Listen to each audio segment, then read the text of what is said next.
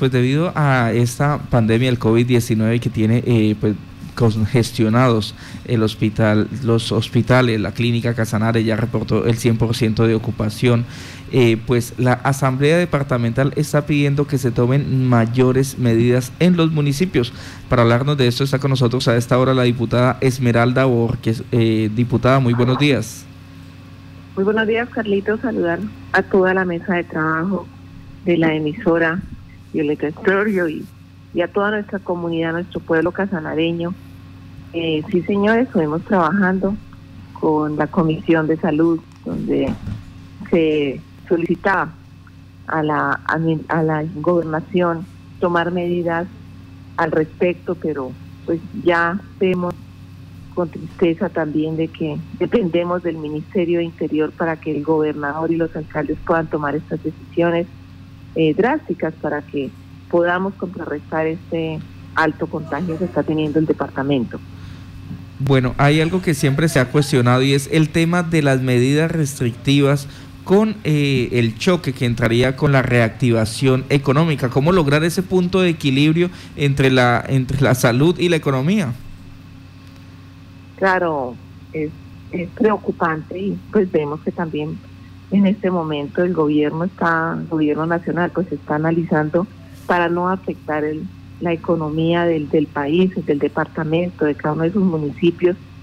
Y entendemos perfectamente, pero el cuerpo médico, médicos, enfermeras hoy nos piden también auxilio, donde nos dicen ayúdenos para nosotros también poder descansar ellos eh, psicológicamente en su estado físico pues ya se les nota también el agotamiento porque son una, unas jornadas muy extensas y sobre todo el, el tema como se está manejando, donde no pueden eh, llegar a, tener paz en su trabajo, sino todo el tiempo es eh, en, en, esa preocupación de los pacientes que se agravan, que entró el otro, tenemos que atenderlo, corra intubación, o sea, nos decía una enfermera que ella llegaba en, el momento a trabajar y cuando se daba cuenta amanecía y no sabía qué había pasado porque todo el tiempo era eh, eh, muy ocupados y, la preocupación de los pacientes de cómo ayudar para que no se fuera a ir uno de ellos. Pero tristemente también vemos la cantidad de, de casanareños que hoy se nos han ido y que no hemos podido hacer nada. Y lo triste que tenemos que ver acá también es los municipios, eh, cómo está el, las, las UCIs al 100%, en cada uno de los municipios que tienen que caer al Hospital Oro es preocupante. Entonces la economía de un, de un departamento, de un municipio, de una u otra manera también se afectaría al ser, al ser ese cierre total como hoy pedimos. Obviamente que la única manera de poder contrarrestar es el, el aislamiento total como lo vivimos en algún momento al inicio de la pandemia y que eso nos ayudaría a que el cuerpo médico eh, tenga ese, ese, ese apoyo por parte de todos nosotros los ciudadanos, porque no hemos tomado la conciencia cada uno de nosotros al autocuidado. La única manera es de poder contrarrestar es entrar en un confinamiento, pero obviamente esa decisión eh, recae sobre cada uno de nuestros gobernantes, gobernadores, alcaldes, y ellos también dependen de un ministerio.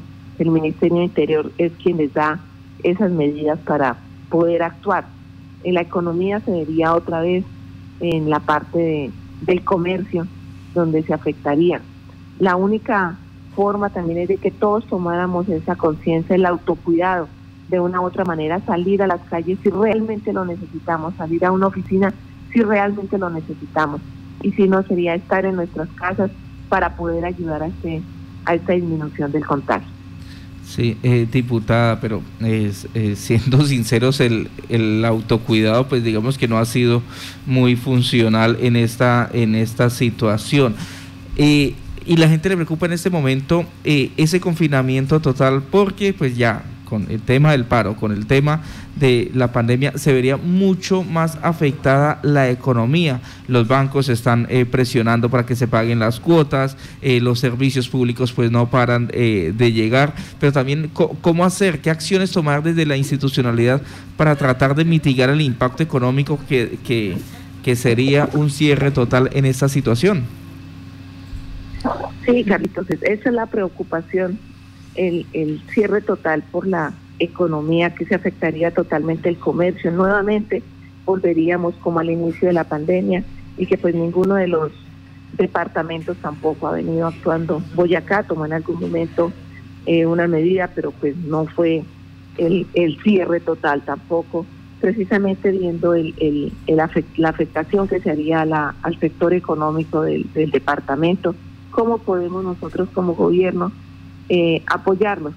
Es el, el, analizar precisamente cómo poder actuar sin afectar a todo el sector económico, a todos nuestros comerciantes, pequeñas, medianas empresas, porque son los primeros que afectaríamos en, en estos cierres y pues ya lo vivimos. Eh, difícilmente, Carlitos, o sea, esto de, por eso veo que hoy el gobierno nacional pues tampoco ha dado esas directrices precisamente para evitar en este momento de manifestaciones, en este momento de la pandemia, eh, que la economía del país y de, de, un departamento pues también tenga a sufrir eh, estas estas consecuencias que pues trae los cierres totales eh, en, todo, en todos los sectores. Hoy ninguno queremos volver a un confinamiento, pero el autocuidado tampoco funciona. La única manera es, seguir analizando qué es lo que estamos esperando, qué análisis se toma para hacer eh, tomar alguna de, alguna de estas medidas drásticas para poder ayudar a nuestro cuerpo médico y a, a nuestra ciudadanía para evitar tanto contagio y sobre todo las muertes que se están presentando hoy en día. ¿Han podido ustedes hablar con los alcaldes de los diferentes municipios? ¿Qué tan de acuerdo está con implementar eh, mayores medidas, que con eh, colocar nuevas medidas restrictivas? Eh, me encuentro en este momento en el municipio de Villanueva, pues en el cual eh, tengo mi residencia, mi familia, y es triste también analizar los hospitales de la red que no tenemos ni siquiera funcionando un primer nivel. Usted sabe cómo funcionan 16 hospitales de, la red y, y, es preocupante, lo decíamos este fin de semana, donde tenemos el hospital de Villanueva, tenemos seis camas y de las seis camas pues tenemos seis pacientes todos con oxígeno, donde los médicos están atendiendo pacientes y, haciendo esas atenciones que no tendría que, que, que realizarse porque esto ya vendría sobre un hospital de segundo nivel. Acá no tenemos un especialista, Acá no tenemos eh, el cuerpo médico que realmente se necesita. Acá en Villanueva están faltando en este momento tres médicos. Sin embargo, los médicos que están, las enfermeras que están, tienen que atender eh, urgencias, tienen que atender en consulta externa y aparte de eso el tema COVID, que es para ellos un tema nuevo, sin embargo lo están atendiendo, ya han, tenido que sacar pacientes intubados de acá de Villanueva, eh, que están eh, preocupante también el tema del oxígeno eh, el, eh, cómo se maneja. O sea, que nosotros en Casanare la, la salud es algo muy triste que se vive. Implemento lo que yo le comento, no tenemos ni siquiera la mano de obra, no tenemos nuestros médicos, no tenemos los especialistas, pero estamos funcionando así. En, eh, ya han tenido que atender pacientes en todas las camillas, en camas, hasta en el piso, en sillas, porque no tenemos la capacidad pero nosotros acá en nuestro municipio pues tampoco podemos actuar. Me decía el alcalde, de la misma manera se analiza la, la afectación que tendría todo el sector económico, el, el cierre de un total, de un municipio como lo vivimos en, en todo el, inicio de pandemia, ya lo he, eh, he manifestado, y es preocupante los cierres totales porque la comunidad lo dice hoy, no, no, no, no nos cierren el comercio, nuestros almacenes, todo lo que, lo que viene a cargar acá, estamos funcionando normal, pero también es preocupante el número de pacientes y la capacidad que tiene nuestro hospital de respuesta. Eso es preocupante también como red, donde vemos que los municipios no estamos preparados y es lo que más nos está preocupando. El Hospital Oro ya no nos está recibiendo pacientes porque no tiene la capacidad. Y acá en Villanueva, gracias a Dios, me decía un médico ayer, ya tenemos el primer paciente que sacamos, que hemos podido sacar adelante con el tema COVID y ya salió del hospital. Pero así tenemos muchos más que están ingresando, muchos que están en sus casas llevando esta, esta difícil situación y tratando de ayudarles al máximo. Pero es muy triste ver la salud de nuestro departamento y ver la salud de cada uno de nuestros municipios, porque nosotros lo vivimos con preocupación cuando la gente nos llama llorando decir que el Hospital Oro dice que no recibe nuestros pacientes y están graves, están con oxígeno.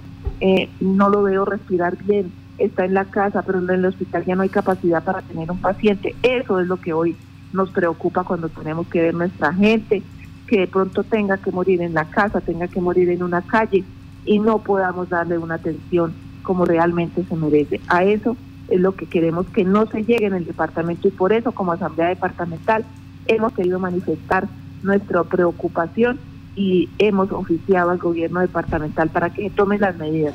Ya nos hicieron llegar el oficio donde dicen no se puede hasta que el Ministerio de Interior no nos dé esa facultad.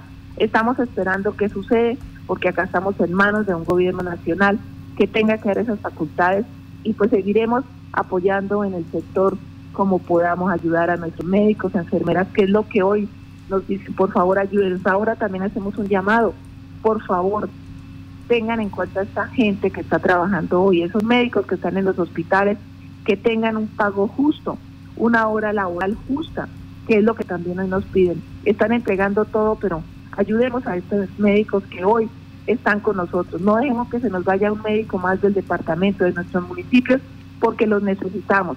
Necesitamos esos, esos médicos que sigan con nosotros dándonos ese apoyo. Bueno, permítame, diputada Esmeralda Borges, porque desde San Rafael de Morichal también hay otra petición. No nos vaya a colgar, por favor. Y está con nosotros Héctor Rodríguez, situación salud, prestación de servicio de las ambulancias allí. Héctor, parece ser hay un nuevo caso de omisión de prestación del servicio de ambulancia. ¿Qué fue lo que sucedió? Muy buenos días, Marta Gatisco y a toda la prestigiosa mesa técnica de este medio de comunicación. Agradecerle primeramente a Dios por estar con vida el día de hoy. No sin antes, pues, mirar con, con nostalgia, hacerle un llamado al gobierno municipal, departamental y nacional, diputados, representantes a la Cámara y Senado de Casanare. Es triste ver la realidad de nosotros, los de los corregimientos, los del sector rural y a las goteras de Yopal, como lo decimos nosotros. Morichal está a 10 minutos de Yopal. Pero Marta, si usted recuerda, el 27 de abril estaba mirando ahorita la noticia, el 27 de abril sucedió un caso similar con el tema de una señora que le dio especie un preinfarto por allí sobre la vereda de la Porfía. Entonces le decimos el llamado de una ambulancia y nos dijeron, miren, a ver en qué lo pueden sacar porque no hay. Teniendo el número directamente del CRUE, Marta, porque usted sabe que uno tiene los contactos de, las, de los que manejan las ambulancias justamente el, viernes anterior, 21 de, mayo, sobre las 6 de la tarde, eh, un señor de aproximadamente 50, 55 años eh, se enferma allí en el sector de las panaderías, un sector muy transitable por la, por la comunidad comercial, la vía Tilo Irán. Me llaman, Héctor, colabóreme con una ambulancia. Llego yo al sitio, llamamos a la al CRUE, la respuesta que me dan es, don Héctor, miren a ver en qué lo pueden traer porque no hay ambulancias, no tenemos sino dos, están ocupadas, todas las veces nos ocupan. ¿Qué pasó con el paciente? Tocó echarlo en un carro particular y, a la voz de, de esto que llegó al hospital y lamentablemente falleció. Segundo, al otro día, a las cuatro y media de la mañana, una adulta mayor llamada Eugenia Vargas Seas, sucede lo mismo, la misma situación ella sufre de una especie como de una úlcera varicosa, se le explota esa vaina y empieza a botar sangre, empieza a desangrarse en, la, en la misma cama. Me llama el vecino, me dice, don Héctor, ayúdeme que mi mamá está muriendo. Yo pues uno lo que hace primero que hace es llegar a llamar a ver una ambulancia. Llamo al CRUE nuevamente, le respondo dos veces, le digo a la muchacha de su merced, lo que pasa es que está, yo no me da pena mandarle unas fotos de la señora en la situación como está, eso, eso es, eso es, eso es, eso es, eso no, es tener unos respeto por la familia. Pero me dice, don Héctor, ¿pero qué tiene hijo su merced que está botando muchísima sangre por una pierna?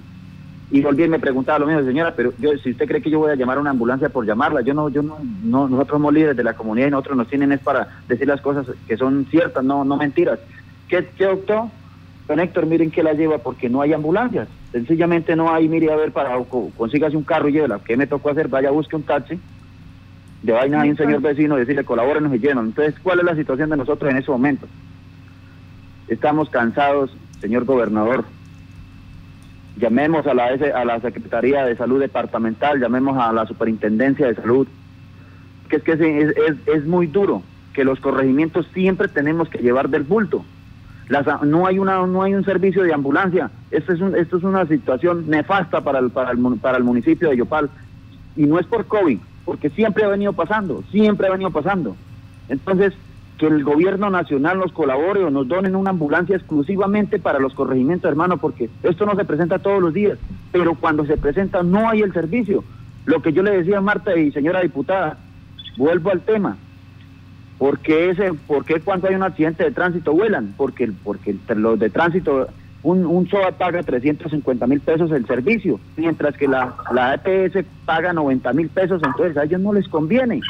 Entonces, Marta, nuevamente para que den cuenta que ya van tres casos en menos de un mes y no podemos conseguir una ambulancia aquí para Morichal, y que estamos a 10 minutos, porque esto, los dos casos que le estoy hablando que sucedieron ahorita el viernes y el sábado son aquí en el barrio Villa Colombia, a 10 minutos de Yopal, Marta. Sí, permítame, el estado de la señora Eugenia Vargas sea, eh, ¿qué pasó? Porque usted nos dice, bueno, fue en un taxi que la trasladamos al hospital, ¿qué sucedió con ella? En estos momentos, pues es una, es una familia demasiado vulnerable, y al pasar eso, pues eh, estamos pendientes hoy a ver qué pasa porque tienen que remitirla a, a, un, a un hospital de tercer nivel porque aquí no hay, ¿cómo se llama eso? No no tengo muy claro, el que tiene que ver con la parte de las venas y eso. Sí, un especialista. En el hospital de Yopal no hay, un especialista, en Yopal no lo hay, entonces toca buscar la remisión, ahorita voy a agregar a ver cómo me comunico con Capresoca, a ver en qué va eso, porque la señora primero de todo, inclusive Marta, no tiene ni, ni como se dice, tiene la, la, nieta de ella, que es con la que vive, es una paciente renal crónica y tiene, una, tiene una diabetes tipo 2. Entonces toca buscar hasta con quién se puede ir a esa señora y esta es la hora pues que no tenemos respuesta y eso fue el sábado a las cuatro y media de la mañana. Bueno, eh, hay, hay que ver que sí hay eh, médicos vasculares en, en Yopal. No sé si no hay contratación porque uno de ellos es el doctor Nieves, el doctor eh, Néstor Nieves. Pues sería bueno también preguntar eso porque ese es otro fenómeno que se ha presentado de pronto con las EPS y es que no contratan los servicios con especialistas aquí en Yopal. A la, a EPS le sale más económico contratar en Bogotá, en Sogamoso, en Medellín, en Neiva, pero resulta que la EPS no piensa en la situación del paciente y de sus acompañantes, la situación que tiene que llevar un adulto mayor es el reclamo que también se le hace eh, de este fenómeno que pasa muy seguido. Pues, eh, diputada, esta otra realidad, eh, la prestación de servicio de ambulancias para este corregimiento. El 27 de abril fallece una persona, el 22 de mayo fallece otra, el 23 de mayo hay otro, otro impasse, perdón, el 21 de mayo fallece un señor de 51 años, el 22 de mayo se lleva a la señora Eugenia Vargas Sea, pero no por servicio de ambulancia, es un taxi quien transporta a, esta paciente. Eh, ya no es la primera vez que, mm, que Héctor Rodríguez hace, eh, da cuenta, da a conocer este hecho que pasa allí en San Rafael de Moruchal y suponemos que esto mismo sucede en los corregimientos. ¿Qué decirle a la administración departamental? ¿Qué decirle a las CPS? A ver, Martica, de que habla eh, don Héctor. Muy buenos días y es preocupante el tema de ambulancias, lo vivimos, él lo ha dicho, los municipios, el sector urbano y rural. Acá en nuestro municipio lo sufrimos donde carecemos de, tener una ambulancia en el momento. Muchas veces están en otros municipios y hemos tenido eh, preocupaciones donde no tenemos esa ambulancia para poder transportar los pacientes. Muchas veces tienen que llevarlos en la familia en vehículos, tiene que ver qué solución se va a tomar para que esta persona no llegue a fallecer acá en el municipio no poderle ayudar y es preocupante. Él lo ha dicho para nosotros que tenemos que vivir a diario esa, esa situación. Ya en días pasados, como Comisión de Salud de la Asamblea Departamental, ya hemos tenido reuniones con las EPS donde les hemos pedido esa atención oportuna, donde hemos pedido que el especialista lo tengan en, en, el departamento. Sabemos de, la, de muchas de las personas vulnerables, población vulnerable que no conoce siquiera eh, la capital, porque hay gente que nos ha dicho, nunca en la vida ido a Bogotá, no conozco cómo hago, me voy a, a, perder, quién me puede ayudar, dígame dónde me puedo quedar. Eso es un problema para la familia, para la gente que tiene que desplazarse a, un sitio donde no se saben defender. Si acá en, en el departamento no les prestan la atención, mándenos a Bogotá, los envían muchas veces hasta Bucaramanga, porque he visto remisiones para Bucaramanga que las personas nos dicen, no conozco, no sé cómo voy a llegar allá, entonces es pedirle a las EPS si no hemos hecho. Por favor, ayúdenos con la contratación acá en el departamento con las empresas que existen, los profesionales que existen. Sí, claro, a Sanare le falta tener mucha más infraestructura hospitalaria.